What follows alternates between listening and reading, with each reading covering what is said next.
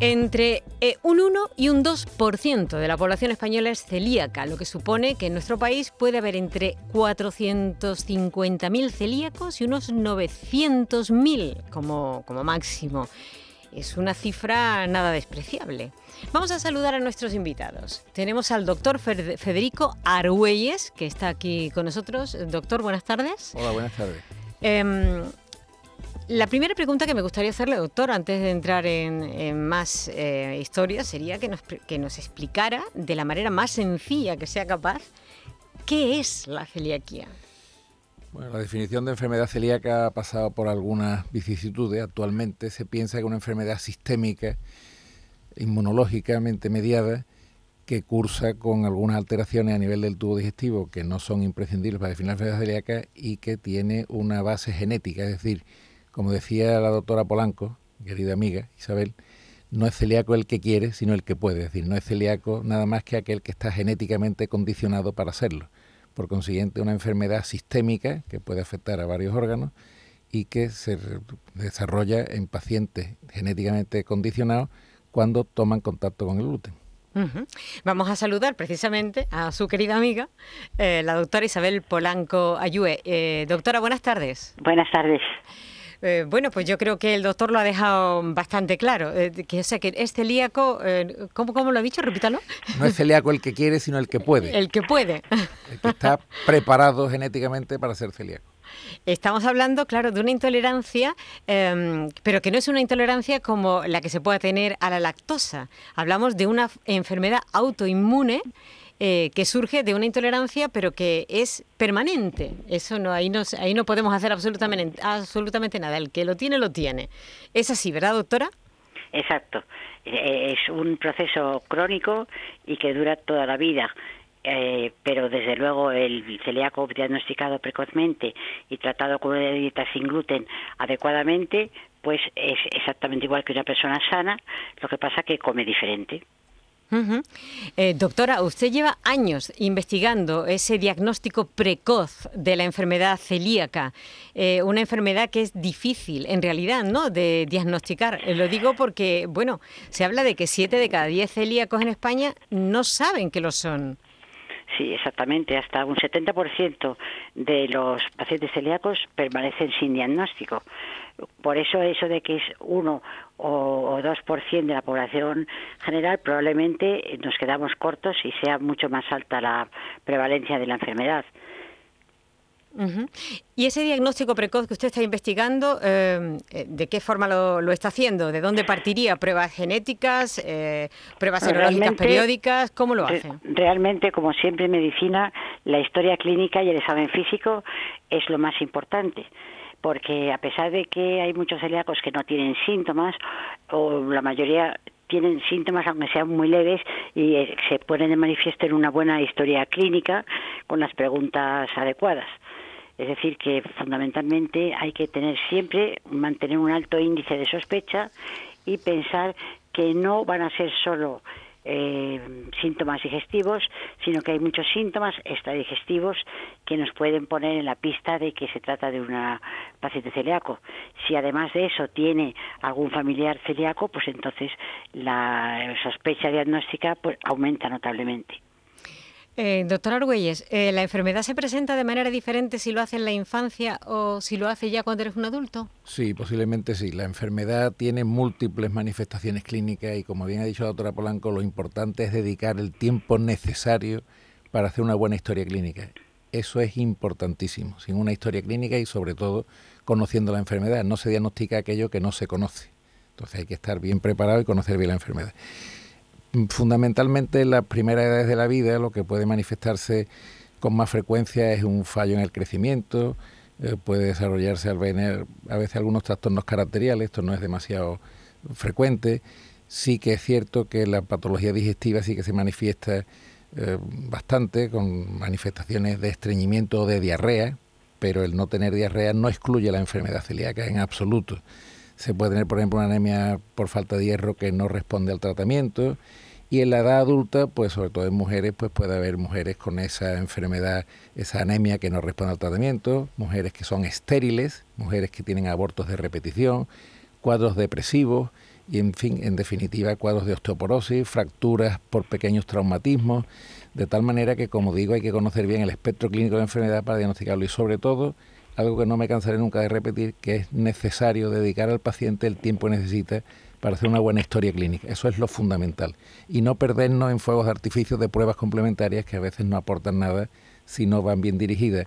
Uno no sabe interpretar lo que encuentra si no sabe lo que está buscando. Por consiguiente, mm, permítame que insista en esto porque una buena historia clínica es necesaria y imprescindible. Dedicar al paciente el tiempo que necesita para hablar con él, mirándole a la cara y identificándonos con su problema. Yo no solo le permito que lo diga, insisto en que insista en decirlo.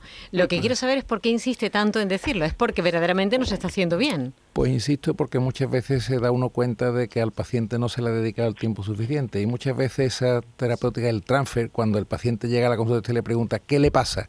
Ya el paciente descarga ese, esa angustia que tiene, ya eso es parte importante del acto terapéutico, eso forma parte también muchas veces del tratamiento.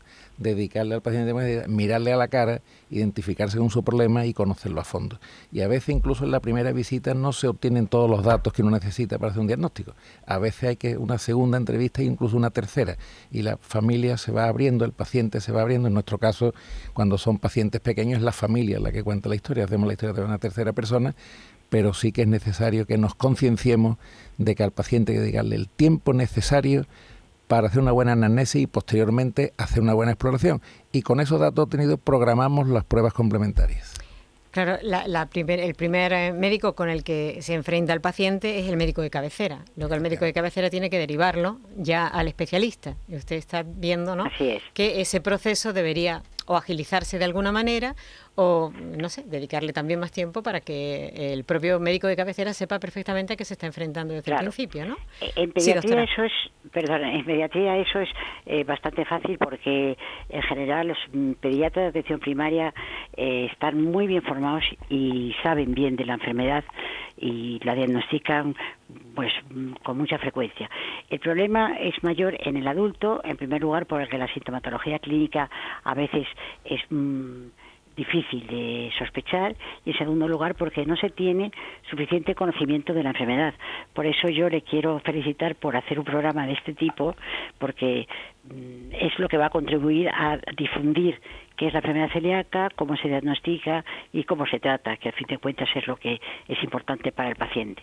Pues a mí me gustaría, si aunque ya el doctor ha dejado claro alguna sintomatología, pero sobre todo en niños, que parece que queda bastante claro, pero yo no sé en adultos si pudiéramos añadir algo más que, em, que el propio paciente eh, pudiera sospecharlo eh, incluso para que cuando se dirija al médico, pues eh, no, no obvie ni, ningún, ningún síntoma eh, que pueda ser crucial, tal vez para que el propio médico lo vea con claridad. Por ejemplo, el doctor me pues estaba señalando algo.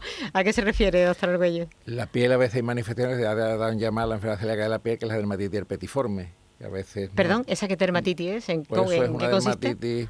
Mm, con microvesículas muy pruriginosas, los pliegues de extensión fundamentalmente, y que a veces no se identifica como, como enfermedad celíaca, que está relacionada con la ingesta de gluten por un depósito de IgA en la, la dermis. ¿Y qué más, doctora? Pero, pues, por ejemplo, trastornos endocrinológicos, la falta de la regla o la infertilidad o la impotencia en el varón.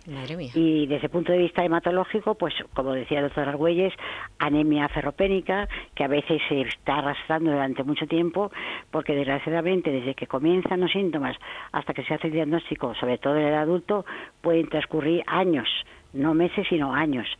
También trastornos musculares, por ejemplo, debilidad muscular, o trastornos neurológicos, como es pérdida de equilibrio, atasia, osteoporosis, en fin, una serie de signos y síntomas que cuando se sabe que pueden corresponder a la enfermedad, mm, pues se puede orientar el diagnóstico, pero si se desconocen eh, que pueden ser síntomas de la enfermedad, ahí está el problema. Por ejemplo, en el adulto, las manifestaciones digestivas clásicas son excepcionales y además hasta un 21% de casos diagnosticados en la edad adulta pueden cursar con sobrepeso y hasta incluso un 12% con obesidad. O sea que esa malnutrición que vas buscando por la mala absorción eh, que conlleva la enfermedad, pues no es así siempre. Y, el ser obeso o el tener sobrepeso no excluye tampoco la enfermedad. Claro. Desde luego, perdón, en el adulto, sobre todo en la mujer, lo más frecuente es, como decía el doctor Argüelles, la anemia ferropénica resistente al tratamiento y molestias abdominales, estreñimiento o dolores óseos o articulares, eh, incluso abortos de repetición. De manera que la importancia enorme de hacer el diagnóstico es que una mujer celíaca que cursa con abortos de repetición, si se hace el diagnóstico correcto y se retira el gluten adecuadamente y el tiempo conveniente, bueno, el tiempo de por vida, pero me refiero hasta que pueda quedarse embarazada, pues podría tener hijos sin ningún problema y de hecho tenemos experiencia de, esta situación que es bastante frecuente. Madre mía, pues, eh, lo que está usted diciendo es absolutamente, y bueno, es importantísimo. Me imagino que en ginecología eh, también eh, será uno de los de las pruebas que harán eh, de, manera inmediata a cualquier, em, cualquier persona que esté deseando quedarse embarazada y a lo mejor tenga dificultades o sencillamente antes de quedarse embarazada ser una prueba muy adecuada, ¿no? Así es. Realmente en el protocolo de estudio, por ejemplo, de la infertilidad, eh, pues es fundamental el incluir los anticuerpos específicos de enfermedad celíaca, que son mucho más baratos, mucho más sencillos y desde luego mucho más eh, útiles para, para descartar al menos la posibilidad de este diagnóstico que todas las eh, pruebas que se hacen para el estudio de infertilidad por parte de los ginecólogos. Desde luego, esto no solamente frecuente en los ginecólogos, sino en, en los reumatólogos por dolores articulares, en los endocrinólogos, como ya hemos dicho, pues por ejemplo por hipotiroidismo o por diabetes eh, mellitus tipo 1 que se puede asociar a la enfermedad celíaca o los trastornos neurológicos, los dermatólogos, etcétera. Es decir, que prácticamente en cualquier especialidad eh, estaría indicado hacer marcadores eh, de enfermedad celíaca cuando existe una sospecha clínica de que pudiera corresponder a esta patología el síntoma pues, guía, digamos, por el que consulta el paciente. O sea, hay una, una, una enorme lista de enfermedades asociadas a esta patología, o sea que habría que tenerla en cuenta. Bueno, eh, yo me pongo ahora mismo en la piel de cualquiera de los oyentes que nos está escuchando, que cuando hablamos de enfermedad celíaca pensamos inmediatamente en síntomas digestivos, eh, como la, o por ejemplo, como por ejemplo la, diarrea, o, bueno, a lo mejor la excesiva delgadez, o el vientre inflamado, sobre todo en los niños, que también lo hemos visto más de una vez. En fin, tres puntos así muy sencillos que precisamente hay una mayoría o una, una gran cantidad de celíacos que ni siquiera presentan esos síntomas digestivos, o sea, la mayoría de hecho. hay que sospecharla en enfermedades asociadas, por ejemplo, el síndrome de Down, los síndromes de Down tienen con más frecuencia enfermedad celíaca, los diabéticos tipo 1, la tiroiditis, el síndrome de Williams, todos esos casos hay que sospechar también la enfermedad celíaca como más probable, más frecuente. ¿Y hay distintos tipos de celiaquías? Vamos, no sé si tipos de celiaquías o intensidades diferentes que la haga más grave, menos grave. Se es celíaco o no, o no es celíaco. Y ya está. Pero eh, la, gravedad sí que puede existir en cuanto a la estomatología clínica, en cuanto a la lesión intestinal que, que, cursa con, con esta enfermedad, pero no es un, como se dice, un principio de o no, se es o no se es. Luego la gravedad sí que es verdad que depende de muchos factores, pero que muchas veces se desconoce por qué unos celíacos presentan una sintomatología clínica tan florida y sin embargo otros prácticamente permanecen asintomáticos. No sé, saber si ella se quiere referir a la enfermedad latente, a la enfermedad silente, a la enfermedad potencial. O una que se llama celiaquía refractaria, me parece que he escuchado hablar alguna vez de ella. Eso, es otra cosa, palabras mayores. En el niño, en el niño no, no, se, da, pero en el adulto sí, que consiste en, la, en que no responde, son celíacos, están correctamente diagnosticados, inicialmente pueden responder a la dieta sin gluten, pero posteriormente, por motivos desconocidos, eh, no responden a pesar de hacer correctamente la dieta. Y entonces eh, la enfermedad refractaria puede ser muy grave y a veces mm, pues tener em, unas consecuencias funestas. Afortunadamente es no muy, es muy poco común. No es frecuente, pero hay que tenerlo en cuenta y no echar la culpa al paciente de que no hace bien la dieta, sino una vez hecha una encuesta dietética eh, muy detenida, pues buscar a ver exactamente la posibilidad que hay marcadores para dentro de la fibrosis intestinal y para hacer el diagnóstico. Madre mía, cuánta información. Vamos a hacer un pequeño descanso y enseguida continuamos. Para contactar con nosotros puedes hacerlo llamando al 95 50 56 202 y al 95 50 56 222 o enviarnos una nota de voz por WhatsApp al 616 135 135 por tu salud en Canal Sur Radio. ¿En qué capítulo de tu vida estás ahora? ¿Quieres hacer una reforma o cambiar de coche? ¿Tus hijos ya necesitan un ordenador para cada uno? ¿O quizás alguno ya empieza la universidad? ¿Habéis encontrado el amor y buscáis un nidito? En Cofidis sabemos que dentro de una vida hay muchas vidas y por eso ahora te ofrecemos un nuevo préstamo personal de hasta 60.000 euros. Cofidis, cuenta con nosotros. Ni el challenge del papel higiénico, ni el de la botella los retos más difíciles a los que se enfrenta nuestra generación están en la vida real, como el famoso Encontrar Trabajo Challenge o el Independizarse Challenge. Y aunque para superarlos necesitamos vuestro apoyo, aceptamos el reto. Súmate en aceptamoselreto.com. FAD 916 1515. En cofidis.es puedes solicitar cómodamente hasta 60.000 euros, 100% online y sin cambiar de banco. Cofidis, cuenta con nosotros. Foro Flamenco de Canal Sur. Este 5 de noviembre descubre tres grandes del flamenco. Carmen Herrera al baile, Santiago Lara a la guitarra y Jesús Méndez al canto. Foro Flamenco de Canal Sur, desde las 7 de la tarde en el Teatro Fundación Cajasol de Jerez. Las invitaciones se podrán recoger los días 3, 4 y 5 de noviembre en el auditorio de la Fundación Cajasol de Jerez, en Avenida Ingeniero Ángel Mayo número 20, de 10 de la mañana a 7 de la tarde. Foro Flamenco de Canal Sur, con el patrocinio de la Fundación Cajasol. La mañana de Andalucía con Jesús Vigorra un programa informativo. Además, el Constitucional también se ha pronunciado sobre... De entretenimiento. Arturo Pérez Reverte, buenos días. Buenos días. Que te ayuda. Señor Calatayú, buenos días. Hola, buenos días. Y te divierte. La mañana de Andalucía son mejores. La mañana de Andalucía con Jesús Vigorra.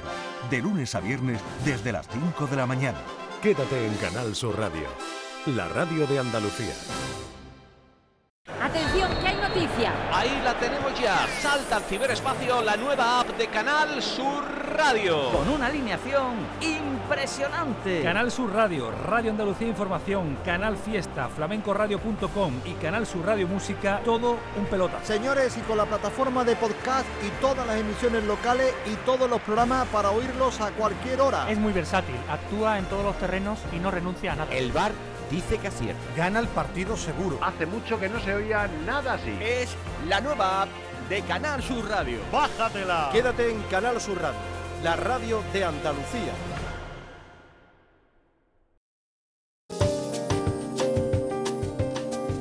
Canal Sur Radio te cuida. Por tu salud con Mariló Seco. Continuamos hablando de la celiaquía con nuestros invitados y vamos a ver si podemos hablar ahora de factores eh, de riesgo. Hemos hablado de factores genéticos, también podemos hablar de factores ambientales o del consumo de trigo. Se habla de que los campos de trigo en España y en todo el mundo se fertilizan, incluso se habla de que se fertilizan con más cantidad de nitrógeno. No sé si, si de eso eh, eh, puede tener algo que ver o no. También de la, de la edad de introducción del gluten, la lactancia materna, eh, en fin, las infecciones gastrointestinales, el uso de antibióticos, en fin, esto me imagino que también es muy. Yo lo pongo todo ahí encima de la mesa y ahora podemos ir analizándolo. es muy ¿no? interesante lo que decía de la lactancia materna. Se ha demostrado en estudios multicéntricos a nivel de muchos centros hospitalarios de reconocido prestigio que la lactancia materna no es protectora para prevenir la enfermedad celíaca y también se ha determinado y se ha comprobado de manera fehaciente que la edad de introducción del gluten en la dieta tampoco influye. En principio se creyó que la introducción precoz podía ser un inductor de enfermedad celíaca más frecuente, pero se ha demostrado en estudios multicéntricos que no es así. De tal manera que el estudio PREVEN-CD y el CELIPREV son estudios, como digo, a nivel internacional, con muchos centros que han colaborado. La conclusión final es que ninguno de estos factores influye en la prevención de la enfermedad celíaca. Claro, lo importante es que no hay celíaca sin gluten, es decir, que el gluten es fundamental para eh, toda gente, gente ambiental pero hay otros factores ambientales, como ha dicho el doctor Arguelles, puede ser pues la, el tratamiento con antibióticos, puede ser la alteración de la microbiota intestinal que produce una disbiosis y en realidad no se conocen porque pueden ser también las infecciones por virus, del reovirus o el adenovirus o algunos otros se han descrito, pero lo cierto es que todavía no se conocen esos factores ambientales capaces de que un individuo que está genéticamente predispuesto para padecer la enfermedad celíaca si inciden ese tipo de factores ambientales en su vida de salud, digamos, pues pueden expresar o no la enfermedad. Eso es muy importante, pero de todas maneras el gluten es eh, absolutamente indispensable, exactamente igual que la predisposición genética. Me parece muy interesante el tema de los virus, las infecciones por virus. Se demuestra, por ejemplo, que el reovirus, que es un virus que produce poca sintomatología a nivel intestinal, sí que puede de alguna manera modificar la cadena de la aparición de la inmunidad factores relacionados con el interferón, en fin, esto es un poco complicado para hacerlo de forma divulgativa, pero sí que hay algunos factores que indican la posibilidad de que esas infecciones por rotavirus, por adenovirus, como ha dicho la doctora, o por el reovirus, sí que pudieran tener algún condicionante en la aparición de él. Y quizá esto explicaría muchas veces que después de un proceso diarreico agudo, pues el paciente manifieste la enfermedad. Y esto también tiene alguna importancia respecto a la prevención de estas enfermedades. por ejemplo, con la vacunación contra el rotavirus, es algo que se está ya generalizando. Al principio costó un poco de trabajo introducirlo. Está incluida en el calendario vacunal, no está financiada. Eso no quiere decir que no esté, que no esté recomendada, que muchas familias mm, confunden lo que es la financiación con lo que es la recomendación está incluida en el calendario vacunal, pero no está financiada, lo cual no quiere decir que no sea recomendable, insisto en ello. Y probablemente la prevención de esas infecciones pues puede de alguna manera modificar. ¿Pero está indicada a un grupo poblacional concreto o en general para todo el mundo? A todos los niños de dos, de dos meses a, ocho semanas. Ajá. Muy bien. Vamos a, vamos a recibir, si les parece un momentito, una llamada que tenemos desde Málaga. Nos llama Carmen, a ver qué inquietud tiene. Carmen, buenas tardes. Buenas tardes, muchas gracias por el programa y por atenderme. Mire, yo hace lo menos 25 años me diagnosticaron de intestino irritable porque tenía muchos trastornos intestinales y decían intestino irritable. El gastroenterólogo que me vio me dijo eso y que bueno, que mucho cuidado con los alimentos, pero bueno, nada de pensar en la celiaquía. Después pasaron años y como aquello no se solucionaba y yo ya siempre ya con vómitos también, aparte del estreñimiento, de la diarrea, de la inflamación del vientre y eso. Bueno, que al final el gastroenterólogo que me vio en una de las ocasiones me dijo, Carmen, mm, te voy a mandar una analítica, eh, pero de sangre, para ver eh, lo de la celiaquía, porque yo se lo, se lo pregunté, digo, no, no seré celíaca sin diagnosticar, como he oído en, y he leído, y me dice, sí, voy a mandarte la analítica. La analítica dio negativo, pero con todo me dijo, esto no es de fiar, te tendría que mandar una colonoscopia y hacértela con, a veces hay que hacerla hasta biopsia para saber seguro si es celiaquía o no. Dice, ¿y para qué te voy a trastornar con todo lo que hay que tomar antes de la colonoscopia? que luego va a estar muchos días con el intestino peor total. Dígame, perdón, mm, escucha, escucha un momento, Carmen. A, esta querida oyente, porque mm, en, primero no es en una colonoscopia lo que hay que hacer, sino que es una endoscopia alta y la biopsia intestinal es fundamental para hacer el diagnóstico. Entonces, no hay que no es que vayamos a molestar, vayamos a molestar al paciente, sino que si se sospecha clínicamente, inmediatamente hay que hacer los marcadores en sangre, que son anticuerpos específicos, hacer un estudio de coagulación y si esos eh, marcadores son altos hay que hacer una biopsia intestinal para tener la seguridad de que estamos eh, en el diagnóstico, puesto que no, es, no la vamos a molestar, sino que vamos a, a, salvarle, digamos, su futuro en cuanto a la calidad de vida y en cuanto a la posible existencia de complicaciones. Así es que, bueno, clínica... Eh, usted viene a ser la clínica, no, pero me refiero que es que es muy importante, y perdone que me interrumpa, porque si hablamos de para qué te voy a molestar, em, no, no tengo nada en contra del compañero, pero es fundamental molestar entre comillas, porque va, a ser, va a ser después muy beneficioso para el paciente, porque va a dar el diagnóstico de si es o no es celíaco. Claro, Carmen pues, pues él me quitó, dijo, deja el gluten por completo, pero... No, pues perdone, perdone, pero vuelvo a interrumpirla porque es tan importante y nos está viendo tanta gente, nunca, nunca, nunca, retirar el gluten de la dieta sin tener un diagnóstico de certeza, sin hacer una biopsia intestinal y que esa biopsia intestinal muestre eh, la alteración. Entonces, si usted tenía una biopsia intestinal normal, en principio, mm, y con anticuerpos negativos, en principio no es celíaca, y el, el, síndrome de intestino irritable es muy molesto, muy frecuente, que muchas veces se confunde con enfermedad celíaca, pero hasta ahí, hasta donde usted cuenta, no es celíaca. Vamos a ver si después nos da la sorpresa. Quizás aquí tendríamos que tener... En... Porque he podido mejorar tanto que en cuatro años pues, no he ido más Porque existen, disculpe que le moleste, hay otros trastornos. cuando puse el régimen, o sea, cuando me quitó el gluten, aquella primera semana me parecía que yo era otra persona. Porque hay otros trastornos relacionados con el gluten. Claro, sí. ya, tenía osteoporosis, dolores musculares, o sea, articulares, mm, el sistema inmune siempre lo tenía también muy alto, bueno, una serie de síntomas, pero yo no he tenido más vómito. Pero mire, al quitar el gluten, primero que hay otros trastornos, como dice el doctor Argüelles, relacionados con el gluten que no son la enfermedad celíaca. Y segundo, que cuando quitas el gluten no solamente quitas el gluten, sino que estás quitando eh, fibra, residuos, estás modificando la dieta y eso ah, para el intestino, si no me intestino irritable, le va perfectamente y puede ser perfectamente justificable que usted haya exactamente. Entonces, usted ahora lo que tendría que hacer es un estudio genético, porque en este caso síguenos, si es el estudio genético es positivo, pues mm, apoya el diagnóstico, pero si es negativo lo descarta. Ah, entonces, aunque ya tenga 77 años, tendría que hacerme el, estudio genético. Vamos a ver, no es que tuviera que hacer, pero es un, usted lo ha contado tan bien y es un ejemplo tan claro de lo que no hay que hacer que merece la pena el, el, Hacer decirle. en eso, claro, para que lo, se haga un buen diagnóstico. Exacto, si, si, usted quiere ahora decir, bueno, pero soy celíaca o no soy celíaca, pues en primer lugar, el estudio genético lo que tiene es, es un factor predictivo negativo.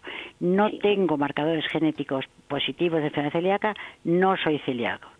Eso ya, a lo mejor resulta que simplemente con eso salía usted de dudas. Es un test muy sencillo que se puede hacer en sangre o en saliva y que está al alcance de prácticamente cualquier. Y es importante. Es importante aclarar el diagnóstico porque la enfermedad celíaca lleva asociado algunos riesgos de alguna malignización del tracto digestivo, de enfermedad asociada, entonces es importante y conveniente hacer el diagnóstico definitivo de si es celíaca o no. Carmen, que no importa la edad, que hay que mirar las cosas bien y hay que estar seguro. Y, Carmen, que no está preparado, Carmen, que no está preparado, pero usted lo ha hecho también, que parece que en el programa hubiera estado preparado para contar lo que no hay que hacer. Muchas gracias.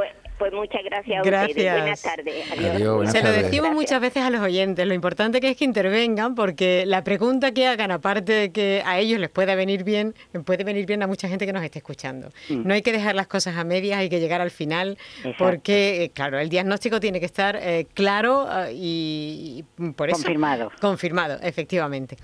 Em, bueno, eh, hay, una, hay una cuestión que hemos estado hablando antes y es que, eh, bueno, entre cuatro y seis veces es más habitual en niños que en, adultos, ¿no? No, no, Otro, otro mito y otro bulo. Es mucho más frecuente en, el adulto que en el niño. Lo que pasa que hasta ahora es el pediatra el que ha llevado un poco la voz cantante en ah, cuanto al diagnóstico precoz, pero realmente es más frecuente en el adulto que en el niño. Sin embargo, hay una cuestión, y es que últimamente eh, se están dando en personas mayores de 60 años. Me pregunto, y después de escuchar a nuestra oyente, si no será que ahora ahora sí se les está viendo con detenimiento y se están diagnosticando los que estuvieron siempre sin diagnosticar.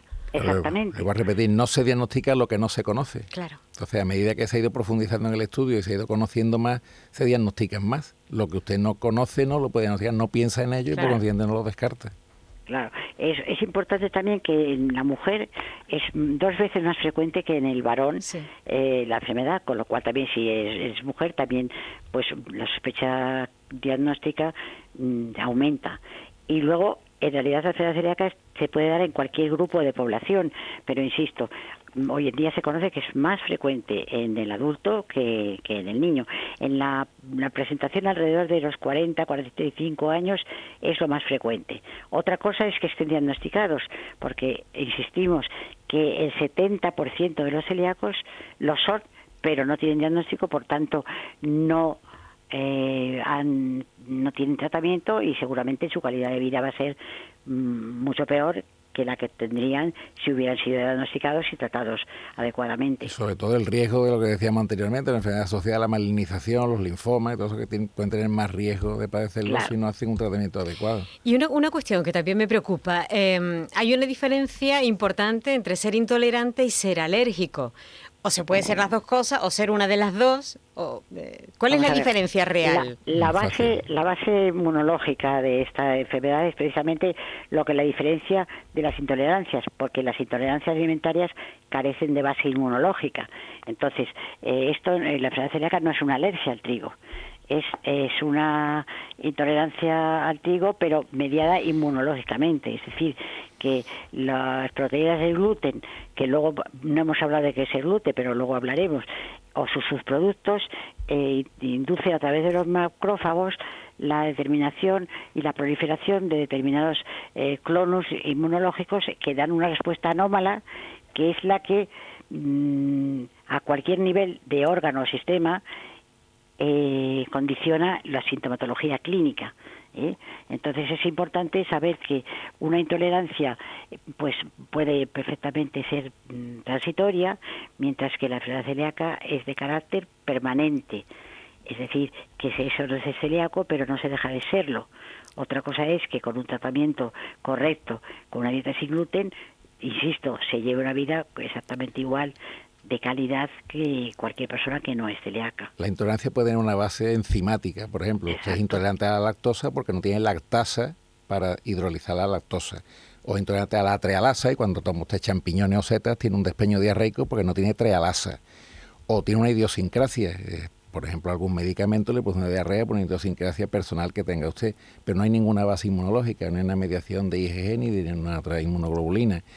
Y por otra parte existen también a veces procesos de histaminosis enteral inducidos por determinadas sustancias, como pueden ser, por ejemplo, alimentos que producen histamina per se o que contienen histamina, o pueden ser las frutas que tienen pepitas, o la fresa, la frambuesa, el kiwi, el plátano, y otras veces pues son intolerancias de tipo químico. Si usted se toma una manita muscaria, pues usted no es que es intolerante, que haya un veneno y la acaba con usted en 15 minutos. Entonces, claro, hay que distinguir esas cosas, que son intolerancias mediadas por procesos químicos, la mayoría de veces, o por procesos enzimáticos de los que usted carece. Otras veces son manifestaciones alérgicas que están mediadas por un mecanismo inmunológico, fundamentalmente por la IgE, y entonces tiene una respuesta inmediata. Usted ingiere el producto y en poco tiempo tiene la respuesta. Sin embargo, las otras formas de intolerancia a veces la reacción es mucho más diferida. Y hay un cuadro muy característico del síndrome del restaurante chino, Mm. que es una intolerancia alimentaria al glutamato, que utilizamos potenciador de, la, de los sabores, con una aleta de tiburón, pues usted hace sopa para 500 personas, si le pone glutamato, teóricamente hablando, y esos individuos cuando usted toma el glutamato, pues tiene una respuesta eh, simpática con sudoración, enrojecimiento facial, despeño diarreico, dolor abdominal, malestar general, y eso no es que sea usted ya alérgico, es que hay una reacción mediada por procesos y que no tiene nada que ver con la enfermedad celíaca, porque nos estamos desviando del tema. No, es que ella preguntaba la diferencia entre intolerancia y alergia, por eso estamos abundando un poco en este tema que es un poco espinoso. ¿Qué tal si hablamos de lo que es el gluten? Porque es como, como nuestro vecino de, de la izquierda, pero realmente yo creo que merece la pena decir que el gluten es la mezcla de proteínas que está presente en las harinas de trigo, incluyendo todas las especies por ejemplo, el, la espelta, el trigo duro, el triticale, que es una mezcla de, cebada y de centeno, y de trigo de centeno, perdón, y, otros cereales también, como pues la cebada o la, el centeno, como hemos dicho, ¿no?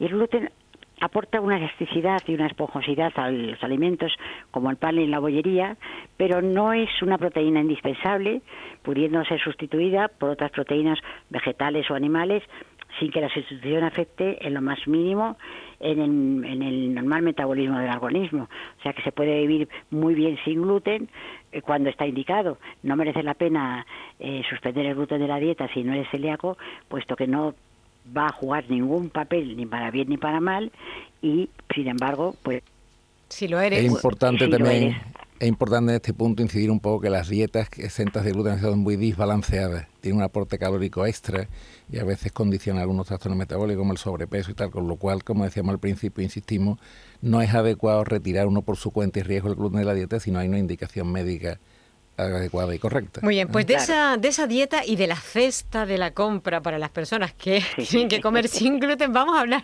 inmediatamente después de la publicidad. Al le cuesta Canal Sur Radio. Por tu salud. Sevilla. Canal Sur Radio. El rocío es pasión es arte y devoción. Del 30 de septiembre al 14 de noviembre, Jubilar Rocío. Exposiciones, conciertos y conferencias en honor a la Reina de las Marismas. Toda la información en jubilarrocío.com. Nuestra gastronomía te acerca a nuestros pueblos. Platos elaborados con productos kilómetro cero, vinos de la comarca y postres típicos de nuestra tierra. Disfruta de una deliciosa manera de hacer turismo consumiendo productos locales. Todo un viaje de sabores. Sabores de la provincia de Sevilla. ProDetour. Diputación de Sevilla. Bienvenidos a Sacaba. Mil metros de electrodomésticos con primeras marcas. Grupos Whirlpool, Bosch y Electrolux. Gran oferta hasta fin de existencias en Sacaba. Lavadoras de carga superior in the city Whirlpool desde 199 euros. Solo hasta fin de existencias. Solo tú y Sacaba. Tu tienda de electrodomésticos en el Polígono Store en calle nivel 23. Sacaba. Humor, ingenio, música en directo, entrevistas. Todo lo tienes en el show del comandante Lara y te esperamos los domingos en la medianoche para que disfrutes de la radio más original y divertida. ¡Vas a flipar! ¡Síguenos! El show del comandante Lara. Este domingo en la medianoche. Quédate en Canal Sur Radio, la radio de Andalucía.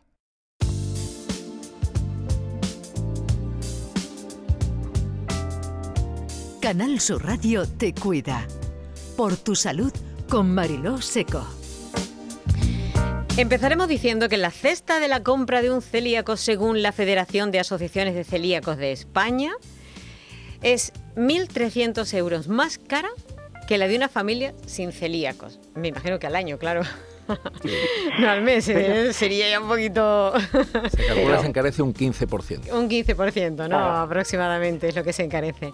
bueno, estamos hablando, perdón, de cuando se, se toman productos manufacturados, porque una dieta sin gluten tiene que basarse en alimentos naturales eh, como son la el carne, pescado, fruta, verdura, huevos, leche y solamente tener una harina sin gluten o un pan sin gluten o un cereal sin gluten, pero en el contexto de una alimentación equilibrada y variada. Hemos dicho antes que el gluten no es en absoluto indispensable para una alimentación correcta.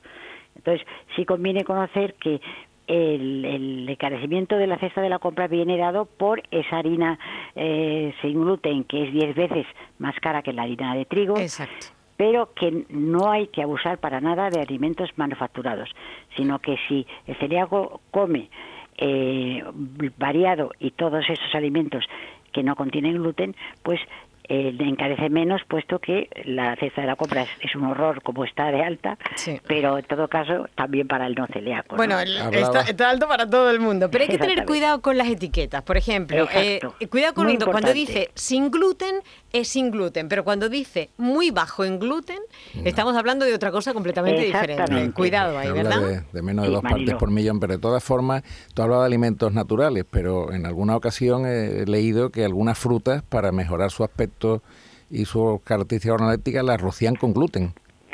Bueno, es eso en Estados probable Unidos, que- las naranjas las, las Sí. rociaban, ahora ya está eh, totalmente prohibido eh, por el CODES, entonces yo creo que eso ya Y no, por no se- ejemplo, no se va a dar. nadie piensa que un jamón cocido pueda tener gluten, sin embargo, a veces lo tiene. Sí, efectivamente. tiene si no es de calidad, lo Claro, tiene. Jamón entonces cocido puede eso hay que tenerlo advertirse a las familias que las pobres se quejan de que tienen que hacerlo, que la señora hace un normal una compra en 10 minutos, yo tengo que hacer en 30 porque tengo que leer todas las etiquetas. Claro. Porque muchas veces Pero hay- deberían, bueno, eso ya está también estipulado así, que cuando tú compras eh, un producto debería venir grande, igual que viene sin azúcar, que viene sin gluten, pero además tiene que decir eso, sin gluten, por- para que, no- porque ellos deben hacerlo así, no deben pillarse los dedos y bien cuidado que tienen que tener, ¿no? A la hora de etiquetarlo. Afortunadamente ya las asociaciones Sí. celíacos tienen eh, aplicaciones Sí. que Mm. se las Mm. bajan y que cuando hacen la compra eh, inmediatamente Con ahí el móvil lo puedes detectar. Con el móvil lo pueden detectar. Efectivamente, Pero- hay aplicaciones. Pero sí, exacto, sí que recordar que el, el producto, alimentos sin gluten, que variados y que pueden tomar perfectamente los celíacos, pues es el arroz, el maíz, el mijo, las legumbres, eh, los pseudocereales, por ejemplo la quinoa, que está tan Sí. de moda ahora. Y el trigo sarraceno. El trigo sarraceno no contiene gluten. Exactamente. Ah, muy bien. ¿eh? Sí. O sea que Oye, otra cosa eh, que me parece también importante que digamos aquí, extremar la precaución en la manipulación de los alimentos, Muy que eso en bares, en comedores, el- para los niños sobre todo, eh, los aceites compartidos, eh, eso es muy importante las también. tablas de cortar las tablas de pan. cortar el Sí. pan. En los comedores escolares, afortunadamente, ya es obligatorio que haya eh, dietas para, mm, niños, eh, tanto, por ejemplo, intolerantes a la leche de vaca, como también para celíacos. Y entonces, eh, lo que antes era el niño del tupper, porque iba de su casa con la comida preparada y le sentaban en una mesa diferente, ahora, gracias a Dios, esto se ha introducido en los colegios y un celíaco puede comer sin gluten con garantía siempre que los cocineros sepan exactamente lo que no deben de hacer, como habéis dicho, el no usar tablas, el usar mejor papel de, De cocina que los paños de cocina. Claro. y, y el tener cuidado, por ejemplo, de no utilizar cuchillos eh, de un o placa o las planchas para hacer a la plancha los alimentos y demás que hayan podido contener pues las tostadas sin ir más lejos que dejan pequeñas migas que pueden contaminar el- Actualmente hemos avanzado mucho, pero hubo una época en la cual el celíaco incluso era rechazado en algunos colegios por Claro. su dieta Claro, diferente. pero eso ya no vamos Eso a afortunadamente ya no Ya no, ya no eso- sucede, ya no Claro, sucede.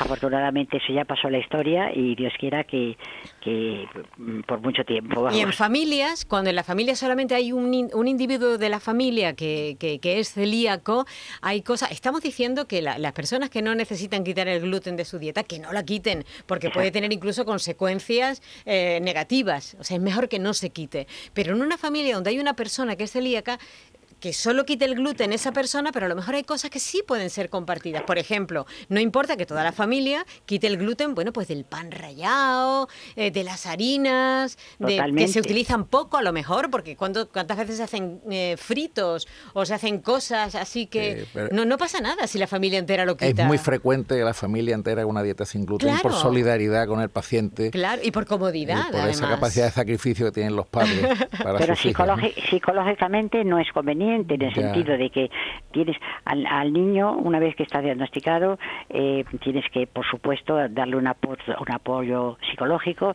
de manera que él sepa que él es una persona que tiene este problema, pero que se soluciona con una dieta correctamente hecha y que toda la familia, tanto los padres como los hermanos, como los abuelos, tienen que estar muy concienciados de que eso es lo que tiene que hacer el niño y no sentir lástima porque no es para sentir lástima, sino dar gracias a Dios de que el diagnóstico está hecho.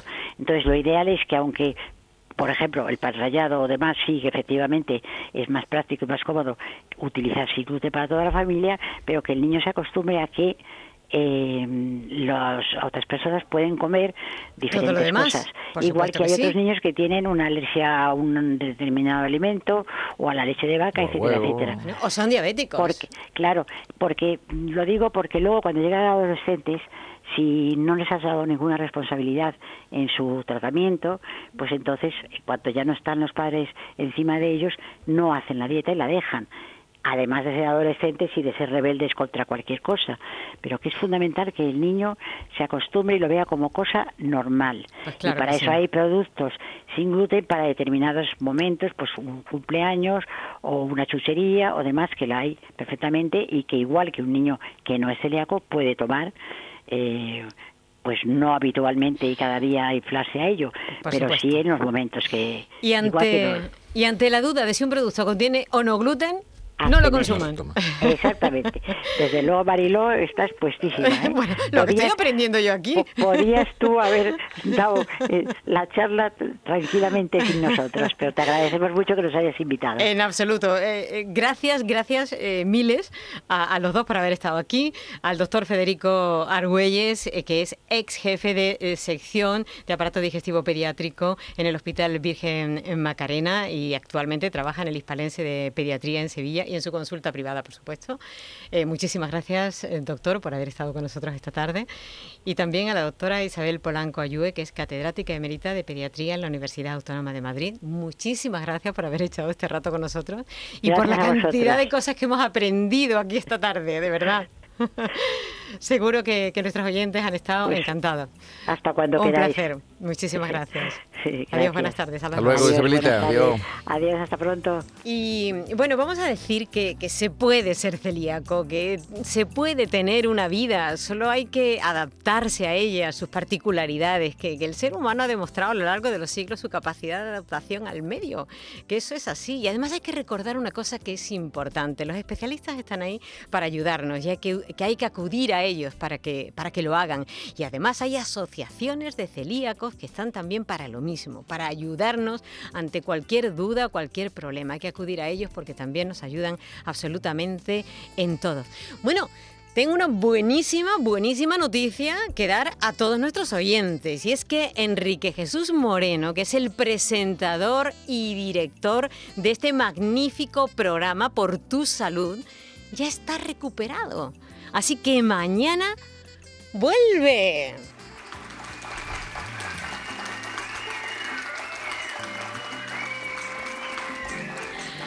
Pues sí, por fin, porque eso demuestra una vez más que nuestros médicos son maravillosos y están ahí para ayudarnos y consiguen que los malos momentos pasen para todos.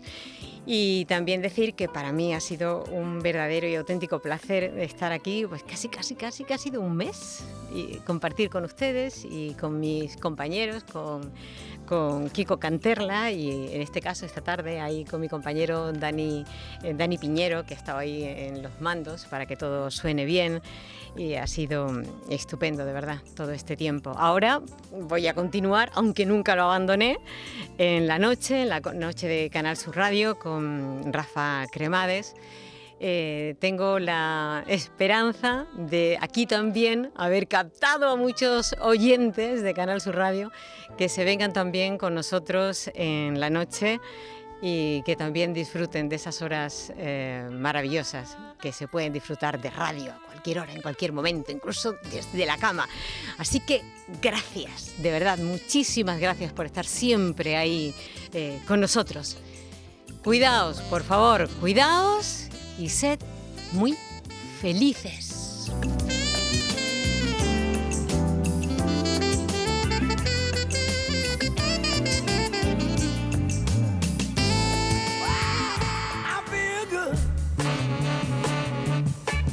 I would not. I feel good. I knew that I would not.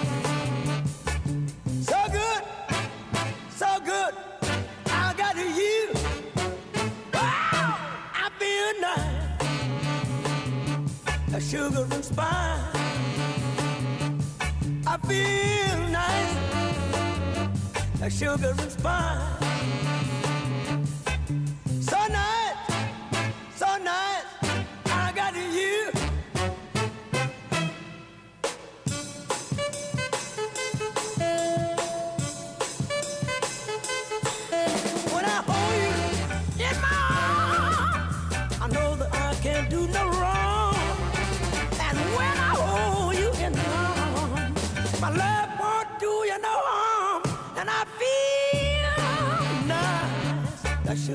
spine.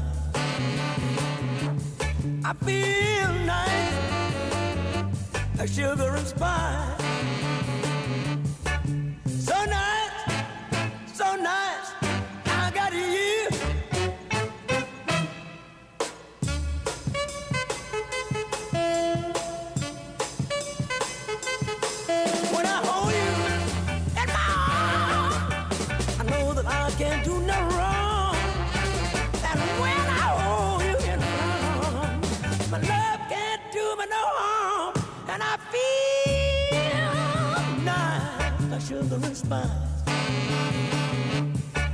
feel nice, sugar and spice.